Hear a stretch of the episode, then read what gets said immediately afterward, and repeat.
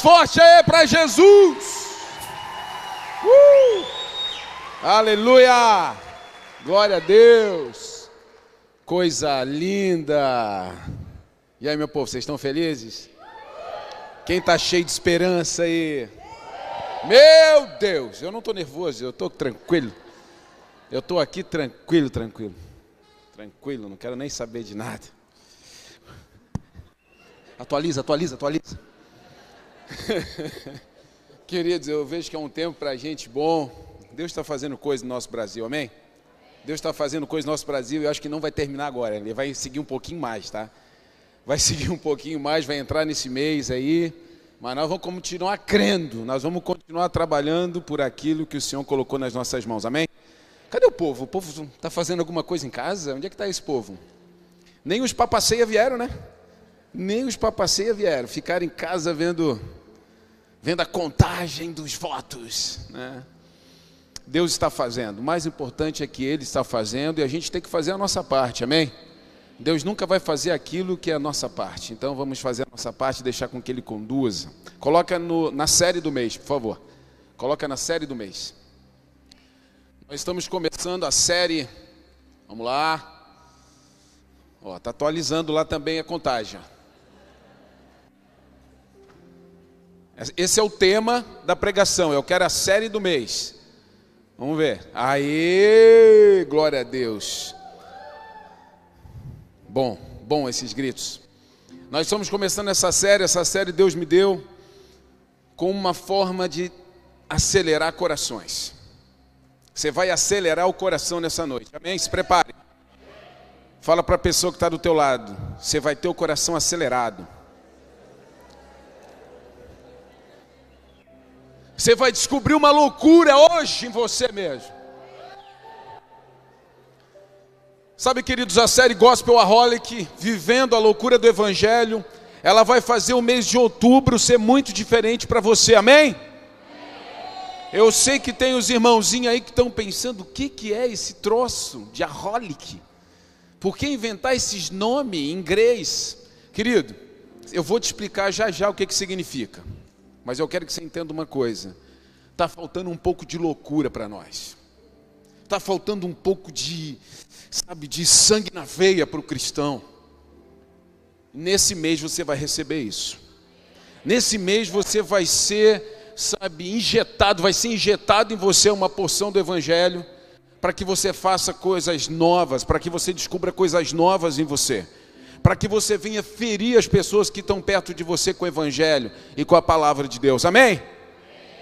Agora coloca o tema dessa noite, dentro do tema eu vou explicar a nossa série. Qual a loucura que te move? O que, que te move? Qual é a loucura que te move? Você já decidiu pelo que você entregaria a sua vida? Qual a loucura que te move? Você já decidiu por que você entregaria a sua vida? Eu vou, hoje tá, tem gente participando comigo aqui, né? Do lado, tá bom. Daqui a pouco eu trago aqui para conversar comigo. Qual a loucura que te move? Pelo que você entregaria a sua vida? Tem que existir algo, tem que ter algo, querido. Senão está tudo errado. Senão está tudo errado. Agora eu vou explicar para você o que, que é o gospel aholic. Eu fiz esse tema em cima de um conceito que já existe, que é o conceito de workaholic. Quem já ouviu esse conceito de workaholic? Ah, que vergonha, igreja.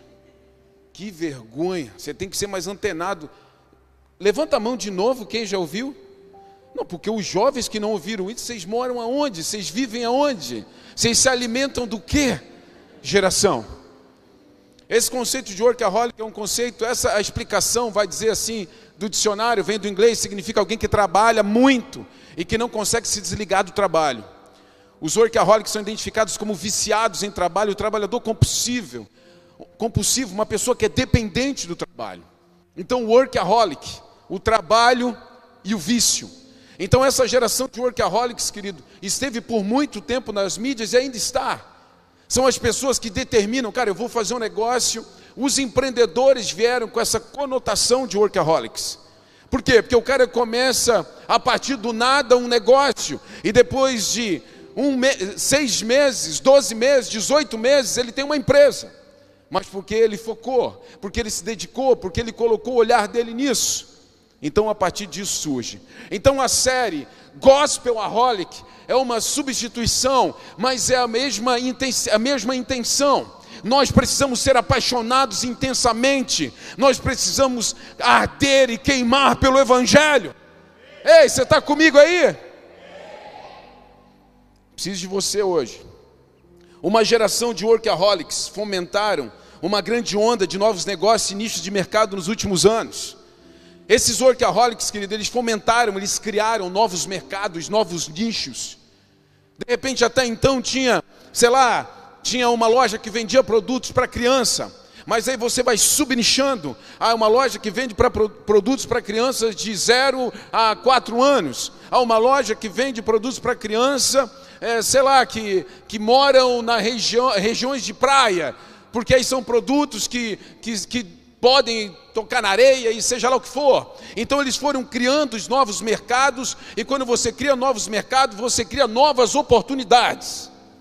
Então eles fomentaram e criaram novos mercados a partir de um desejo insano de criar, a partir de uma vontade insana de fazer diferente.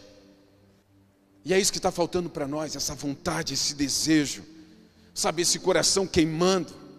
Eu estou lendo um livro o Arthur, não sei se está aqui, o Arthur me deu um livro, fui tomar um café lá com ele, a Cláudia, e o Thomas, ele me deu um livro, e eu gosto muito de literatura, principalmente na área militar. E ele me deu um livro do Jocko Willingham, que é um ex-SEAL é, da Marinha Americana, e os Navy SEALs, eles vão até o número 6, que é o topo, é o topo, os caras, os caras que pegaram o Bin Laden. Quem aqui conhece o Bin Laden? tu conhece, Gui, o Bin Laden? Já conversou, falou com ele? Já não? Não. É o topo, são os caras, os Navy Seals 6. É o cara que chega no topo. E ele fala a respeito disso, ele fala a respeito de um comportamento de quem quer vencer. E esse livro fala a respeito, querido, de rotina. Esse livro fala a respeito de você saber o que você quer construir. Então ele fala a respeito de que quando você tem disciplina, você se liberta. Quando você tem disciplina, você se liberta. Há uma frase muito conhecida aí no universo que fala que aquilo que você foca expande. Então, opa.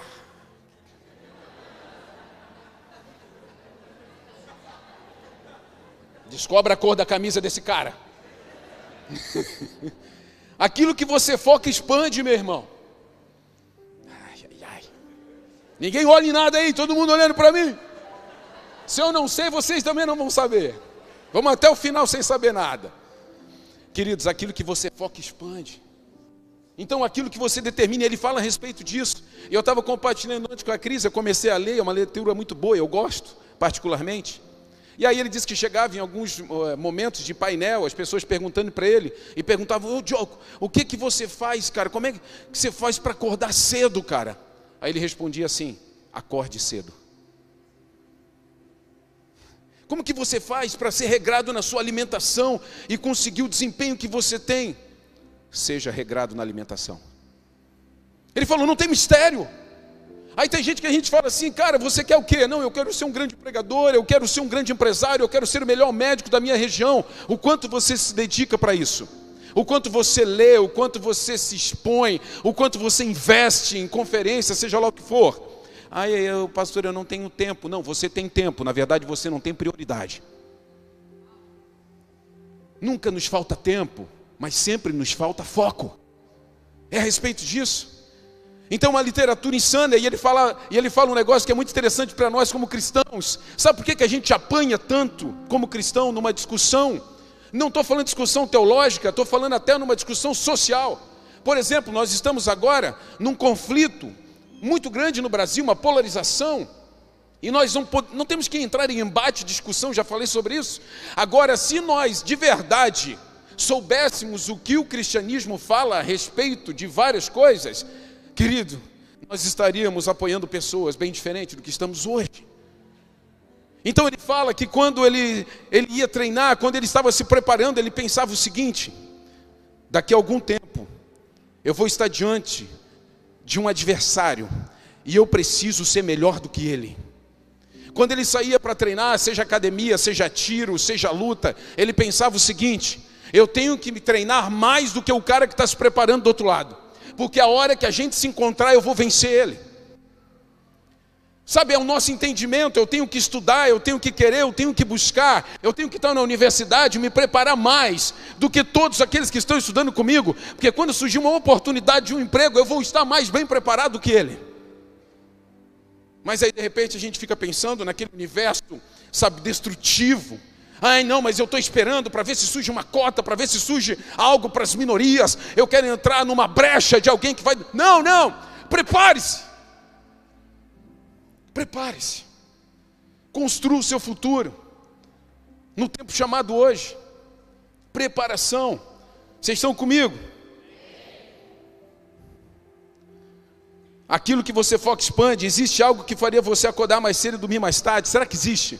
Será que existe algo que faria você mudar a sua rotina, mudar o teu comportamento? Será que existe? Sabe, pastor, meu coração sangra por fazer isso. Sabe, eu quero ser um profissional na minha área de atuação que, que faça isso, que faça aquilo outro. Eu quero colocar Cristina no mapa do que diz respeito àquilo que eu faço. Eu vou dizer uma coisa para você: é possível. É possível. Mas você vai ter que fazer por isso. Você vai ter que se dedicar, você vai ter que se entregar, você vai ter que se esforçar. Deus já quer. Se tiver debaixo dos planos do Senhor, Ele já quer, mas você precisa querer.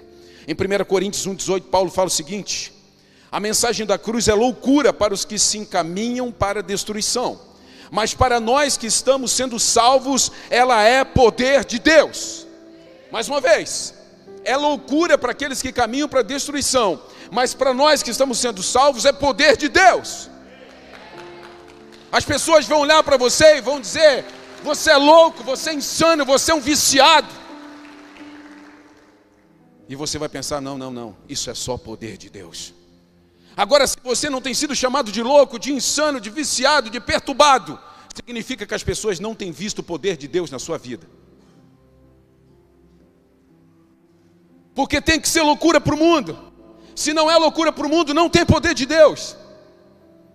As pessoas têm que ver insanidade. As pessoas têm que ver o quanto você está se entregando, o quanto você está desejando. Ai, pastor, eu, eu, tenho receio e eu fico meio reticente de ofertar, dizimar na igreja, porque sabe, né? As pessoas falam. Hã? Hã? As pessoas falam? Ah, é? E o que o Senhor fala? Quem é mais importante na sua vida? Quem é mais importante na sua vida? Então, querido, se não é loucura para os homens, não tem poder de Deus em você. Isso falou contigo? Verso 20: Deus fez a sabedoria desse mundo parecer loucura. A sabedoria, a sabedoria desse mundo para nós é loucura, não, ah, não serve para nada. Usou a loucura da nossa pregação para salvar. Ei, a loucura da nossa pregação vai salvar pessoas aquilo que a gente está fazendo, da forma que a gente está fazendo, e eu não estou dizendo que todo mundo tem que ser pastor, nem, nem todo mundo tem que ser mestre, tem que estar dentro da igreja, mas a tua loucura de um médico sentado no consultório, de de repente, sabe, entregar uma mensagem direto dos céus para aquele paciente, isso é loucura. Isso é loucura. Essas loucuras precisam nos construir. Um louco com mentalidade do céu supera cem sábios com mentalidade da terra. Um louco com mentalidade do céu supera cem sábios com mentalidade da terra. As pessoas têm buscado loucos com a mentalidade dos céus. As pessoas têm buscado pessoas que vivem de princípios. As pessoas têm buscado, o mercado tem buscado. O mercado tem buscado pessoas que são família. O mercado tem buscado jovens que são inteligentes, sim, mas tem buscado jovens que têm comportamento, que sabem honrar os seus líderes, que sabem trabalhar em equipe. E isso se chama princípios. O mercado está buscando você. O mercado quer você. As pessoas querem você. A comunidade quer você. As cidades querem você. Sabe quando tem uns anúncios aí? Tem muitos desses que não são fake, não. Ah, tem vagas de emprego no Canadá. Tem vagas de emprego na Suíça. É verdade. Tem alguns países que abrem vagas mesmo, mas eles não querem qualquer um. Eles estão esperando por você. Isso é um pedido de socorro para que você seja enviado para lá para ganhar dinheiro trabalhando, mas também de evangelizar esses lugares que estão mortos para o evangelho. Mas a gente tem que perceber, nós temos que ter uma mentalidade de louco, nós temos que ter uma mentalidade insana. Dá um amém aí, crente.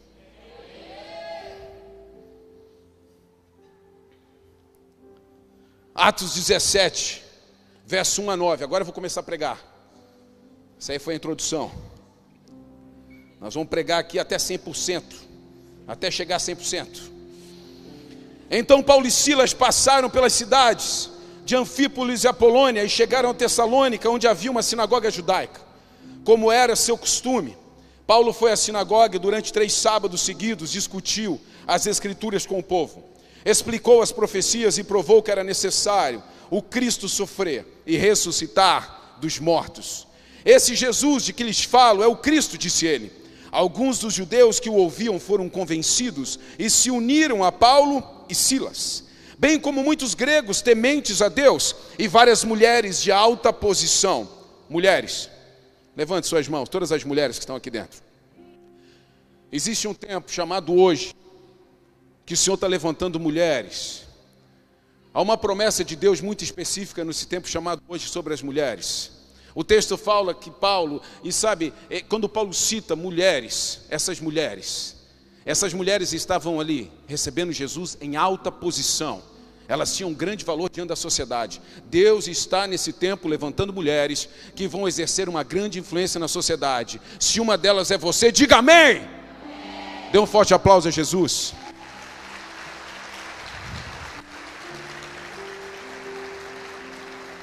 Verso 5: Alguns judeus, porém, ficaram com inveja, reuniram alguns desordeiros e desocupados, e com a multidão começaram um tumulto. Invadiram a casa de Jason em busca de Paulo e Silas para entregá-los ao conselho da cidade.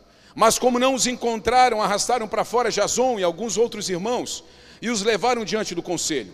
Gritavam: Aqueles que têm causado transtornos no mundo todo agora estão aqui perturbando nossa cidade. E Jason os recebeu em sua casa.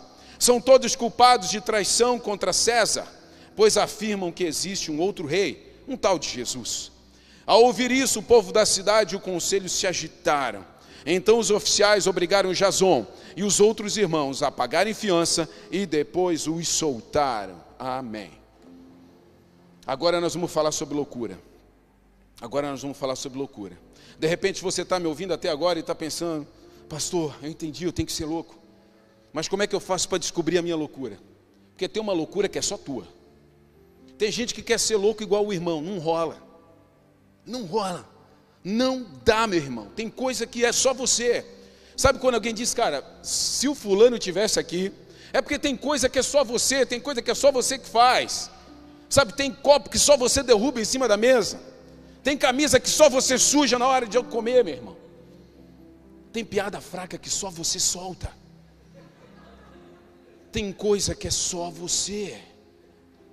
Tem uma loucura que é só tua e essa loucura está esperando por você. Pastor, como que eu descubro? Eu vou te dar agora cinco pontos que vão denunciar o que você foi chamado para fazer na terra.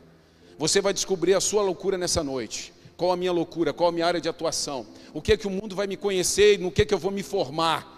me tornar, perdão, para que de verdade eu viva um evangelho, meu coração queime e eu seja um gospel aholic, alguém viciado pelo evangelho, alguém que deseja viver a cruz de Cristo. Amém? Amém? Nós acabamos de ler um texto, Paulo falando em Atos. Primeiro ponto, algo que faz parte da sua rotina. No verso 2, nós vemos Paulo falando da chegada dele em Tessalônica. E Paulo diz: como era seu costume, como era seu costume, ele foi à sinagoga.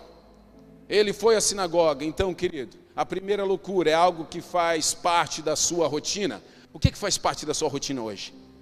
O que, que você faz sempre? O que, que faz parte da sua rotina? Qual é o teu costume?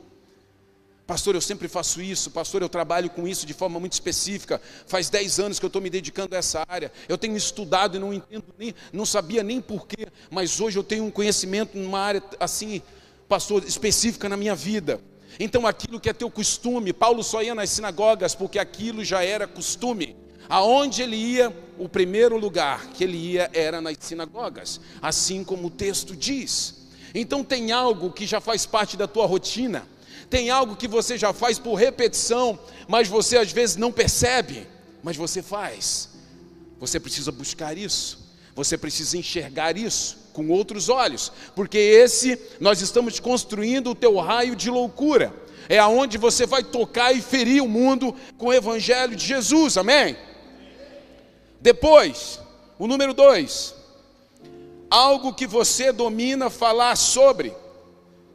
Verso 2 diz que Paulo discutia as escrituras com o povo. Querido, algo que você domina falar. Algo que você domina falar. Eu tenho conhecimento sobre esse troço.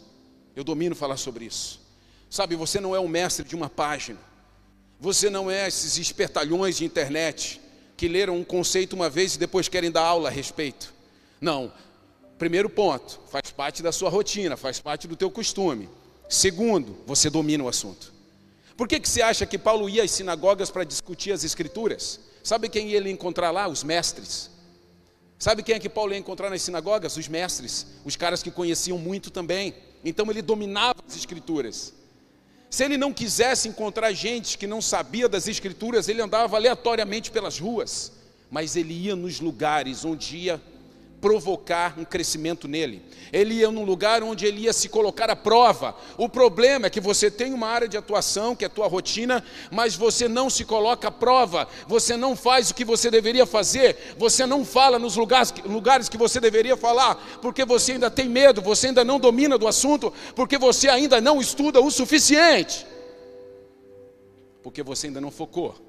E se você ainda não focou, ainda não expandiu. Então Paulo dominava o assunto. Então ele conseguia ir até lá e discutir sobre. Ele dissertava sobre o conhecimento. Ele ia lá para provar ele mesmo. Vocês estão comigo? A área de atuação, está formando a área de atuação da tua loucura, está formando onde Deus vai te usar de forma louca, onde as pessoas vão ver a tua insanidade por Jesus. Terceiro ponto, algo que traz resultado ou seja, que produz frutos. Algo que traz resultado, ou seja, produz frutos. O texto fala que Paulo fazia aquilo que era dentro da sua rotina, ele ia nas sinagogas e discutia sobre as escrituras. E o texto também fala que ele tinha frutos, sim ou não? Porque o texto fala que muitas pessoas se convertiam, sim ou não? Tanto judeus quanto gregos, e ainda fala das mulheres. Ele tinha fruto naquilo que ele fazia. De repente, nós estamos no ponto 1. Um. Você sabe aquilo que é a tua rotina. Você sabe aquilo que você faz sempre. Aí você pula para o ponto 2.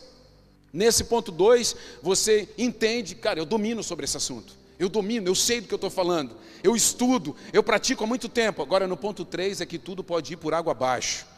Você tem resultado? Você tem resultado? Porque se você não tiver resultado, você vai ter que voltar para o ponto 1 um e mudar tudo que você está fazendo. Porque se você não tem resultado, você tem que voltar e mudar a tua rotina, começar a fazer outras coisas, para que você seja especialista em outra área, para que você tenha resultados nessa outra área. O ponto 3, ele nos leva ou para o ponto 1, um, sabe aquele joguinho que você chega numa casinha, volte duas casas? É isso que acontece no ponto 3. Ou ele te acelera e diz assim: Uau, eu estou dando frutos. Uau, eu estou glorificando o Senhor. Ou ele fala o seguinte: Volte e muda a sua rotina. Porque você não está dando frutos. Paulo fazia o que era de costume. Paulo discutia sobre um tema que ele tinha conhecimento e Paulo tinha resultado. Isso estava formando a loucura. Isso está formando a área de loucura de Paulo. E a sua? Pastor, não tem resultado. Pastor, não estou tendo resultado, não. Eu estava vindo no ponto 1 um, cheio de alegria. Vim no ponto 2, meu Deus, me enchi, é hoje. Chegou no ponto 3, murchei. Eu não estou tendo resultado. Volte para o ponto 1 um e mude a sua rotina. Volte para o ponto 1 um e mude seu foco. Volte para o ponto 1 um e mude tudo que você está fazendo por algo que o Senhor quer que você faça. A pior coisa é a gente insistir naquilo que Deus não mandou fazer. Essa é a pior coisa que existe. É a pior coisa, querido. Vocês estão comigo?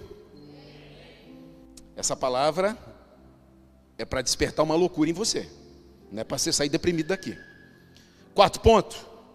Algo que tem gerado inveja e perseguição algo que esteja gerando inveja e perseguição ao teu redor. O texto fala: alguns, porém, ficaram com inveja. Ei! Alguns, porém, ficaram com inveja. Agora vocês viram o perfil de quem sente inveja? Vocês viram o perfil? Vocês viram o que o texto fala? Desordeiros e desocupados. Alguns judeus, porém, ficaram com inveja. Reuniram então alguns desordeiros e desocupados. Querido, A multidão, querido, da inveja vão ser sempre formadas por desordeiros e desocupados. Sempre vai ser formado por desordeiros e desocupados. Esse é o povo da inveja. Esse é o ciclo da inveja. Esse é o círculo, perdão, da inveja. Então, se você está sendo atacado, se as pessoas estão falando de você, se as pessoas estão julgando o que você está fazendo, uau, você está dentro da tua área de loucura, você está dando resultado. Então, quando você dá resultado, as pessoas começam a te criticar. Quando você dá resultado, as pessoas começam a ter inveja de você.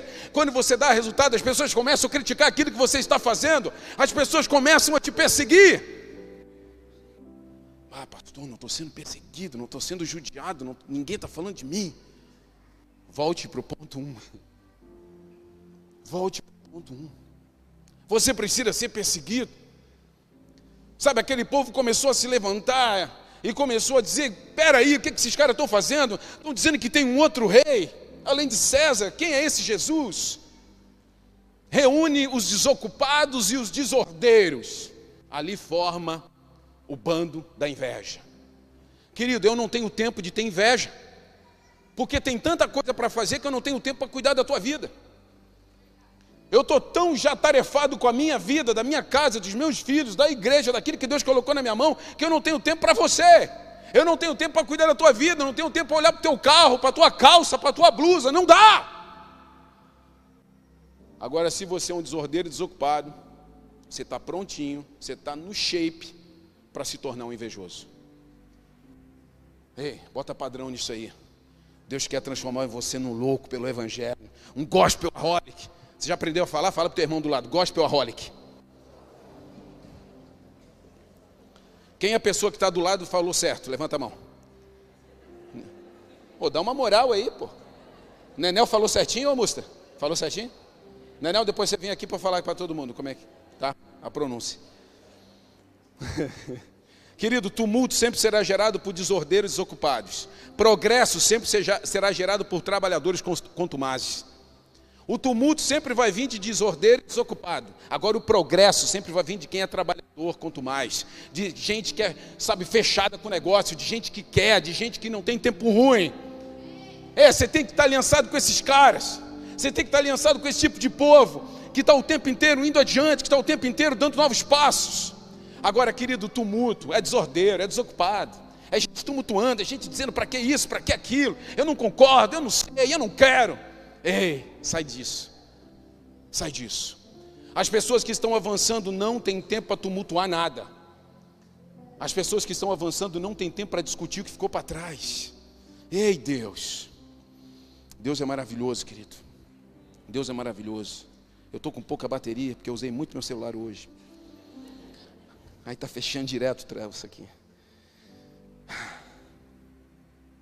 Seja obstinado pelo alvo que Deus colocou diante de você. Seja obstinado pelo alvo que Deus colocou diante de você. Obstinação, gospelaholic. Cara, eu sou obstinado por esse alvo que Deus colocou dentro de mim, cara. Se é para ser o jovem que vai temperar essas universidades aqui no sul, vai, vou eu. Se outro me escolher, vou eu. Como é que vai ser? Não sei. Eu vou entender. Deus vai me dar isso. Eu vou, eu vou fazer diferença. Eu vou ser o melhor profissional na minha área. Eu vou ser o melhor construtor na minha área. Eu vou ser o melhor design na minha área. Eu vou ser o pastor, eu, o novo pastor dessa igreja. Eu já, amém, para ti aí. Amém, meu irmão. Estou precisando de gente. Você tem que querer ser o melhor. Ai, sabe, pastor, eu estou sem alvo. Sabe, pastor, eu estou sem meta. Estou sem alvo, estou sem meta. É igual os irmãos que foram votar, estou sem candidato. Como é que está sem candidato e está indo votar? Então, assim, meu irmão, tu tem que ter meta, tu tem que ter alvo, tu tem que ter alguma coisa que te puxe, alguma coisa que te acelere, alguma coisa que queime teu coração, alguma coisa que faça você acordar cedo e dormir tarde. Não adianta você ficar vendo vídeo dos caras motivacionais, meu Deus, essa frase me encheu, compartilha em rede social, e daí? É ação, é fazer, é sentir, é provocar, é sobre isso. Querido, na rede social todo mundo é bilionário, todo mundo é cheiroso, todo mundo é bonito, todo mundo é, é maravilhoso, todo mundo é perfeito. Mas e a vida real, como é que fica? Hã? Como é que fica a vida real? Tem que ter algo que te acelere, tem que ter algo que te puxe, tem que ter algo, querido. E o último ponto: algo que denuncie que você está por perto. Tem que ter um barulho. algo que denuncie que você está por perto. No verso 6, o texto fala: Aqueles que têm causado transtornos no mundo chegaram aqui. Precisa haver algo que denuncie que você está por perto. Ei, você quer se tornar grande, você quer ser usado por Deus, tem que ter algo que denuncie que você está por perto. As pessoas têm que se cutucar e dizer assim: olha lá, cara, aquele cara está chegando aqui. Olha lá, aquele Simon Nova que está chegando aqui para fazer essa janta. Ei, olha lá, aquele cara que trabalha com construção está chegando aqui. Ei, aquele João que trabalha, que tem uma loja, está chegando aqui. Ei, a loja daquele cara que já é um sucesso em Criciúma vai ser montada aqui em Curitiba. Ei, pega isso aí. Você nem chegou ainda, mas aquilo que você é precisa já chegar em alguns lugares. Você nem chegou ainda, mas a tua fama já vai chegar em alguns lugares. Você nem chegou ainda, mas a tua história já está sendo contada em algum lugar. É sobre isso. Esse raio de loucura.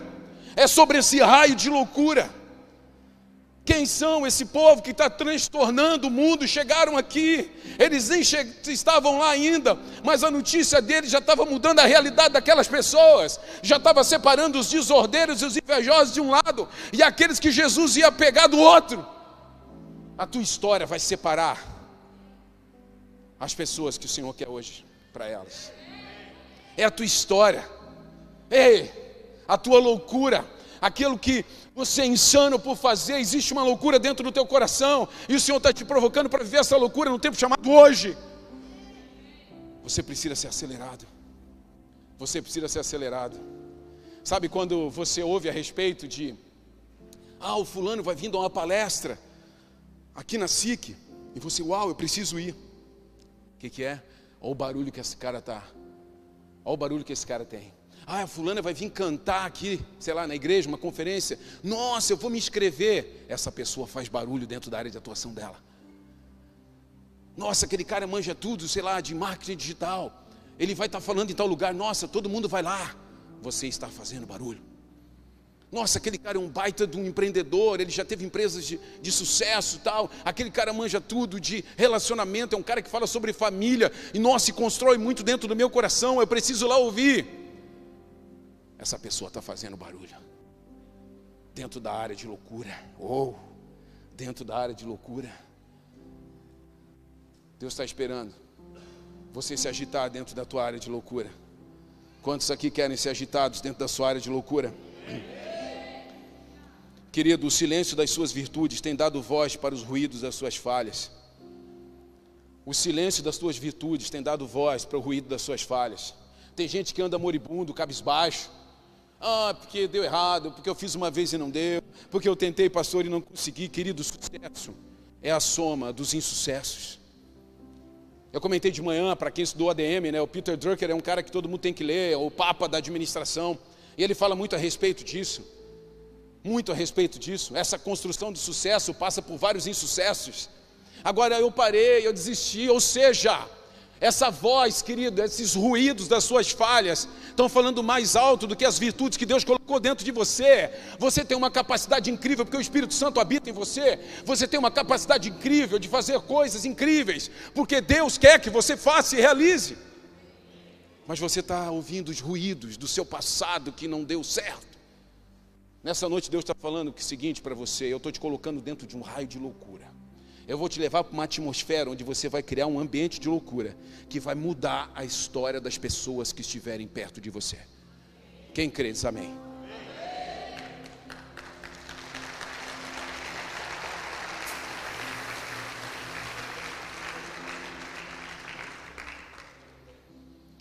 Deixe todos saberem quem você é e por que você está aqui. As pessoas precisam saber quem você é e por que você está aqui. A gente não pode ser uma incógnita.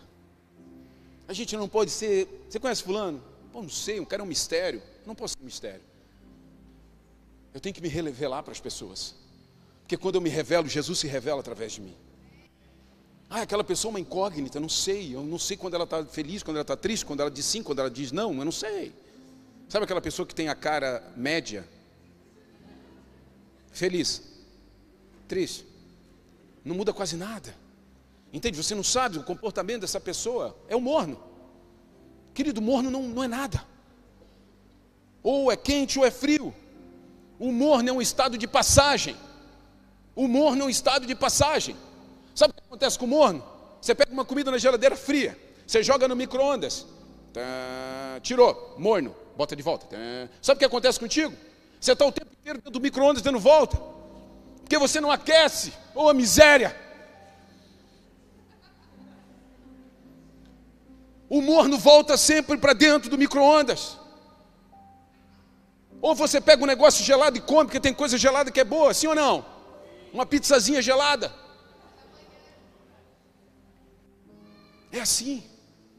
Nós precisamos entender e acelerar nossa vida para um ponto muito maior do que o nosso. A melhor maneira de você prever o futuro é criá-lo. Essa é a melhor forma de você prever o futuro, é você criar o futuro. Sabe como é que a gente prevê o futuro, querido? Não é buscando ninguém para alemão, não. É você plantar boas sementes hoje, porque amanhã você vai colher dessas sementes. Essa é a melhor forma de você prever futuro, você saber as sementes que você está plantando hoje. Não tem como você se tornar especialista numa área e você não ser um expert nessa área.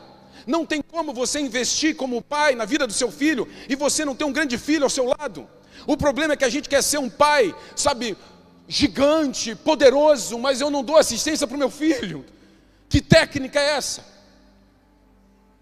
Aquilo que você foca expande. Quer ser um bom pai? Aproxime-se do seu filho e ame. Esteja com ele. Cancele compromissos. Ande com ele. Quer ser um bom marido? Esteja com a sua esposa. Saia com ela. Leve no cinema. Nem vou perguntar aqui quanto tempo, que você não vai no cinema, mulher. Depois vocês brigam dentro do carro, voltando em casa. Nós temos que investir, querido. Pastor, eu queria ter um, um casamento lindo, mas eu não tenho. E você, você, investe no teu casamento? Aquilo que você foca expande? Não, eu, eu acho que invisto, pastor. Que, como que você investe? Não, não sei. Eu estou todo dia em casa. Às vezes é isso, a mulher não quer você em casa, às vezes. Vai dar uma volta, meu irmão. Vai jogar bola na segunda no Fute Nações. Lá é facinho demais. Se você sabe correr, você joga. Tem gente que nem sabe correr e joga, inclusive. Então, assim, você tem que entender, sabe? Você tem que entender isso, querido, a respeito da vida. Zona de loucura. Primeiro, faz parte da sua rotina. Alguma coisa que faz parte da tua rotina que você faz sempre. Segundo, quem lembra? Você domina. Vocês já esqueceram? Vocês estão anotando isso aí? Segundo, você domina. Terceiro, resultado, frutos. O Guito falou depois que elas falaram, tá? Não começa com coisa. Tem que dar resultado. Terceiro, quarto, vai ter perseguição. Tem gente já sentindo invejinha de vocês, tal? Ixi, tá legal então. Vai ter inveja, vai ter perseguição, vai ter gente falando, por quê? Por que isso? Por que aquilo? Né? Por que, que só esses jovens bonitos, cheirosos e maravilhosos podem cantar e eu não? Sem inveja. E quinto, tem que ter barulho, meu irmão. As pessoas têm que saber que você está chegando, as pessoas têm que saber que você vai chegar, as pessoas têm que saber que você está fazendo. Tem que denunciar que você está na área. Ah, você veio, eu nem percebi. Ah, você teve aqui, eu não sabia que você tinha. Ficamos final de semana inteiro no mesmo ambiente, eu não sabia que você estava aí. Você está fora da tua zona de loucura. Dentro da tua zona de loucura, essas cinco coisas vão acontecer com você. Vão acontecer. O Senhor está chamando os loucos desse tempo. Você é um gospel aholic. Você é um viciado pelo Evangelho. Você é um louco pelo Evangelho. Você vai focar naquilo que Deus mandou você fazer e você vai ter resultados sobrenaturais. Fica de pé aí.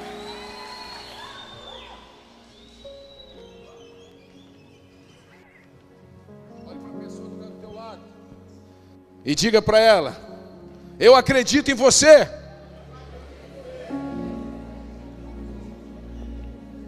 Você é um gospel aholic.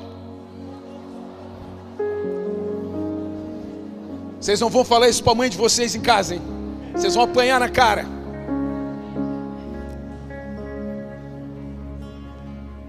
Firmar o pé. pastor, eu vou focar, eu vou, eu vou dar prioridade. Eu vou dar prioridade, eu vou focar, eu sei o que Deus quer sobre mim, eu vou transformar. Se eu estou no. Pastor, eu não estou tido resultado, volta no passo 1. Um, mude a sua rotina. Vai no passo 2, transforme a habilidade que você está desenvolvendo. Quando chegar no passo 3, você vai ter resultado. Você vai sentir que invejosos começarem a se levantar e te perseguir. E no, prazo, e no passo 5, que é o último, querido, você vai ser levado para lugares onde a tua fama vai chegar antes de você mesmo. As pessoas vão querer te contratar, as pessoas vão querer te ter por perto, o teu conteúdo vai ser comprado. Porque você é um cara de resultado, você é um cara que causa barulho aonde vai. Levante tua voz e comece a orar ao Senhor. Comece a orar, fale com Ele, fale com Ele, fale com Ele. Diga a Ele, Pai, esse é o meu tempo. Coloca diante do Senhor aquilo que você sonha, aquilo que você deseja. Coloca diante dele. Levanta, levanta a tua voz, fale com o Senhor nesse instante. Levanta a tua voz e fale com Ele. Oh Deus, como eu preciso, preciso agora só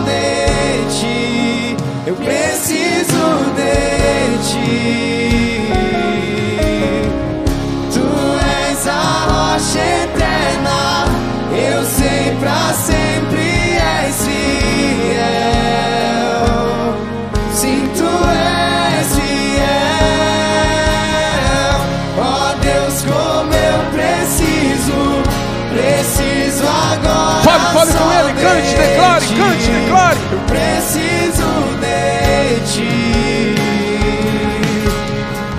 Tu és a rocha eterna eu sei pra sempre és fiel.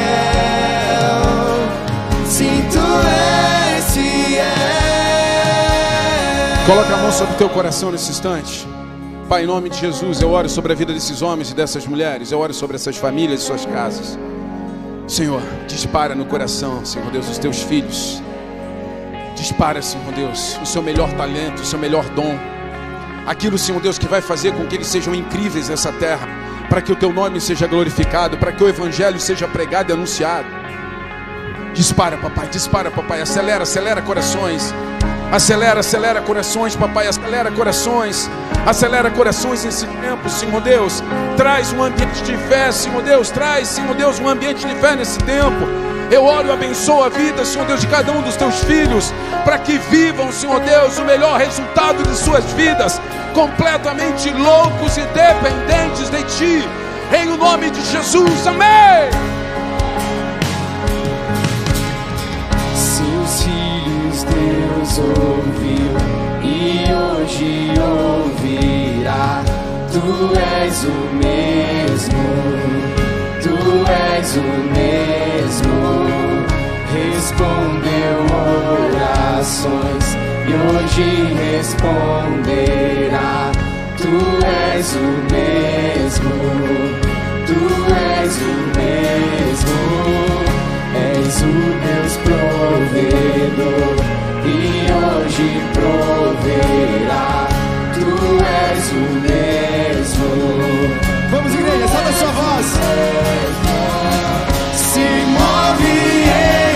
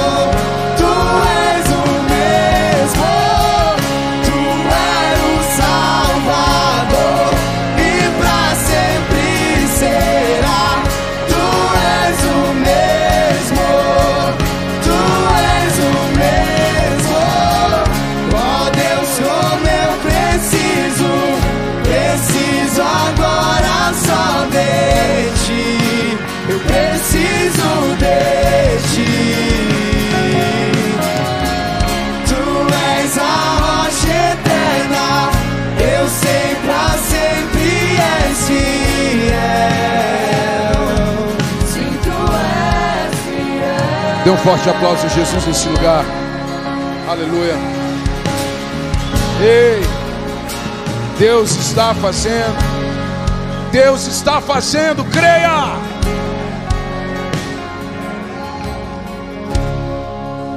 Se Deus não fez tudo o que devia fazer ainda, é porque nós ainda não nos permitimos fazer tudo o que Ele quer fazer em nós. Nosso tempo de sermos conduzidos nessa terra pelo Espírito Santo de Deus. Essa é uma noite de ceia, uma noite de aproximação, de comunhão, de alegria, de prazer. É uma noite de congregação. A ceia, querido, é o maior movimento congregacional que existe. Porque quando nos reunimos em mesa, nós celebramos aquele a quem servimos. Por isso eu quero convidar nesse tempo, antes de sentarmos e juntos e ceiarmos. Tenha um tempo com o Senhor, examine o teu coração, assim como o apóstolo Paulo fala. Sentado de pé, de joelho, como você preferir.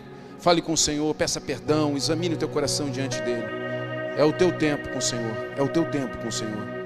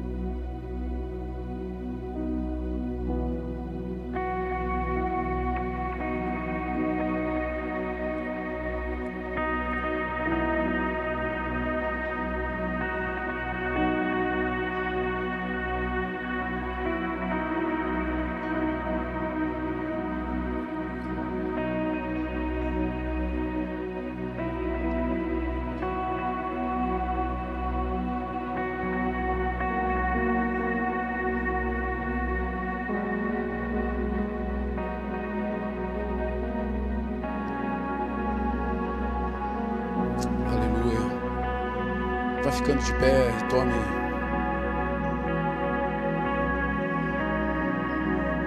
O seu kit aí da ceia.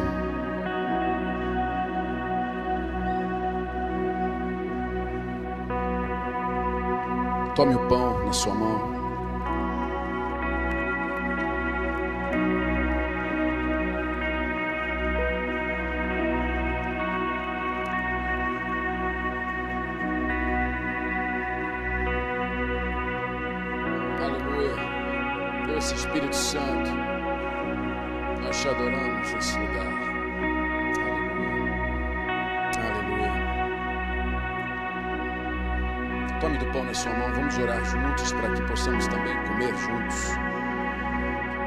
Pois eu lhe transmiti aquilo que recebi do Senhor. Na noite em que o Senhor Jesus foi traído, ele tomou o pão, agradeceu a Deus, partiu e disse: Este é o meu corpo, que é entregue por vocês. Pai, obrigado, Senhor. Obrigado pelo pão vivo que desceu do céu. Obrigado, Senhor, porque sem mérito nenhum, nós fomos alcançados pelo teu amor. Obrigado, papai, porque tu nos amaste, Senhor Deus, com um amor que nós não conseguimos dimensionar. E tu nos alcançaste, Senhor Deus, com uma misericórdia que nós nunca vamos entender. Obrigado por Jesus. Que cada dia mais nós possamos morrer nas nossas vontades. E Jesus, Senhor Deus, viver para que o teu nome seja glorificado, Deus Pai. Nós abençoamos desse pão e comemos todos juntos. Amém. Podem comer, queridos.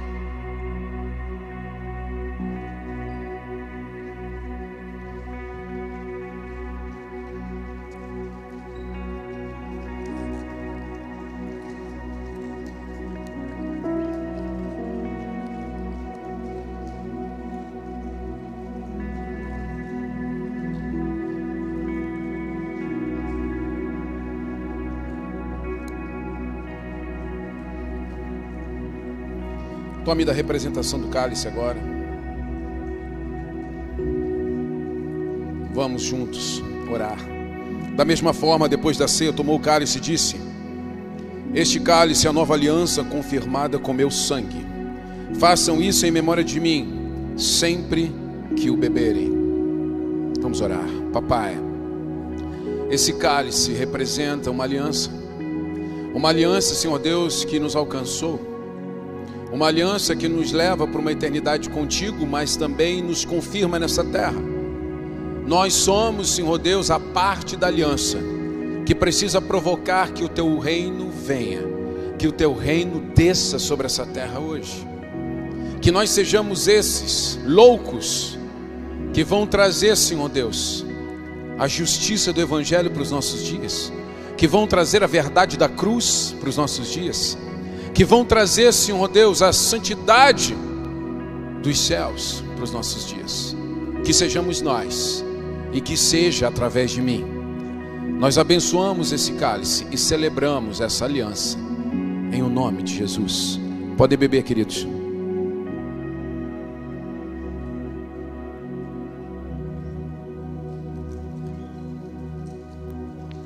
Porque cada vez que vocês comem desse pão e bebem desse cálice, anunciam a morte do Senhor até que ele venha.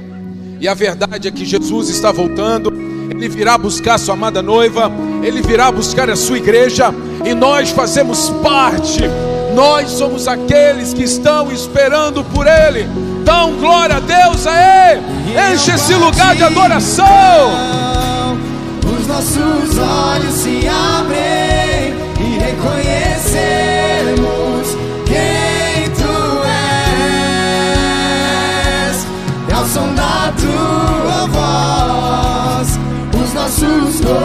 corações. Queimam de amor, queimam de amor. Nós arrumamos a casa, perfumamos ela toda, nós preparamos a mesa,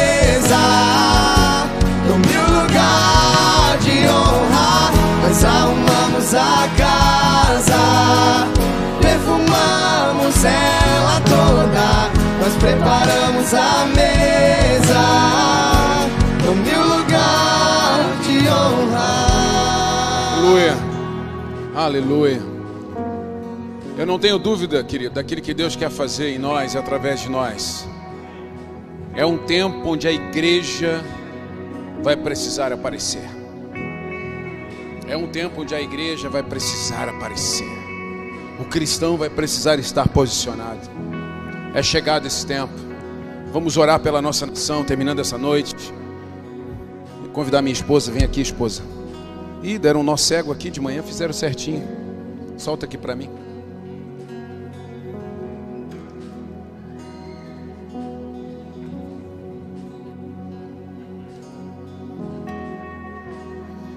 Nós vamos orar pela nossa nação.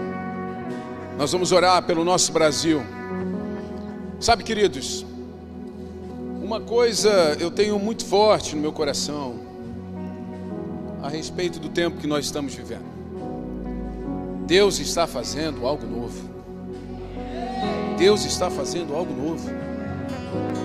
Porque não existe Deus estar distraído. Não existe Deus não ser soberano. Não existe. Não existe Deus ter ficado despercebido do que está acontecendo. Nós não sabemos ainda por completo o resultado dessas eleições, mas eu quero dizer para você, Deus já sabe e Deus já começou a mover coisas no mundo espiritual. E nós vamos tomar posse de tudo aquilo que Ele está movendo, porque a nossa nação é uma nação próspera. A nossa uma- a nação é uma nação que vai exportar pessoas, produtos, ciência, tecnologia, como assim já o faz. A nossa nação vai ser conhecida, querido, não só como um país de terceiro mundo, e não mais, na verdade, como um país de terceiro mundo, mas as riquezas que o Brasil tem, nos próximos anos, vão ser aceleradas, e você vai ser um agente disso. Você vai ser um agente disso. Não se entristeça com nada, não se entristeça com nenhum resultado, Não se entristeça, nós vamos nos levantar e avançar para os próximos níveis que o Senhor vai nos levar. É chegado o tempo da igreja de Jesus no Brasil. É chegado o tempo. Por isso eu quero que você estenda a sua mão para cá e comece a lançar palavras de vida sobre o nosso Brasil. Não espere por mim, há poder e autoridade nos teus lábios. Declare, declare sobre a nossa nação. Pai querido e maravilhoso, eis a tua igreja abençoando o Brasil. Eis a tua igreja, Senhor Deus, celebrando a nossa nação. Nós somos uma nação livre, nós somos uma nação comprometida com o Evangelho, nós somos uma nação cristã, nós somos uma nação que anda debaixo de princípios e valores da fé. Nós viveremos os melhores anos da nossa vida como brasileiros. Não abriremos mão do nosso país veremos a economia, a educação, veremos todas as áreas, Senhor Deus, todos os ministérios desse país sendo governados, Senhor Deus, por pessoas que têm princípios e valores. Nós abençoamos o Brasil e declaramos: Brasil, viva os melhores dias da sua história. Nós te abençoamos, Jesus Jesus é o Senhor da nossa nação. Os que creem, digam.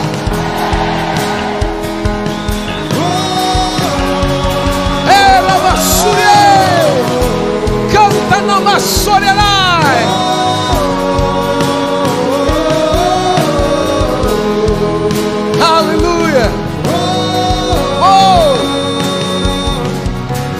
Aleluia. Ah, como eu creio naquilo que Deus está fazendo. Nós vamos continuar fazendo a nossa parte. Nós vamos continuar fazendo a nossa parte, querido. Eu não sei para onde vai essa eleição, eu não sei como está. Pode ser que haja um segundo turno, pode ser que não haja, não sei.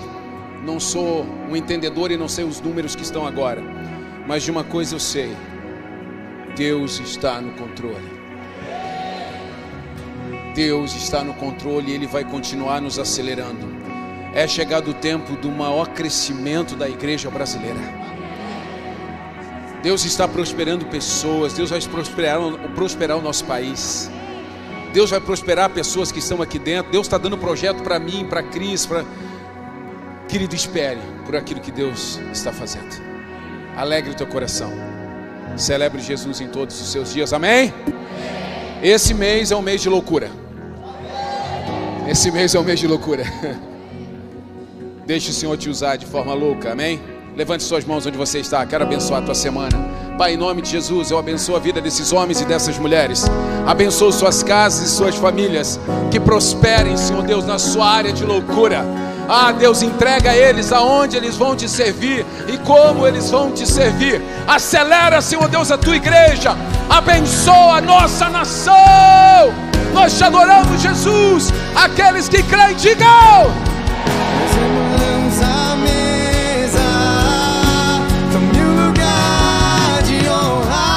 Nós arrumamos a casa,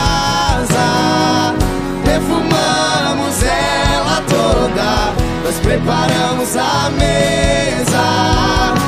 Tome um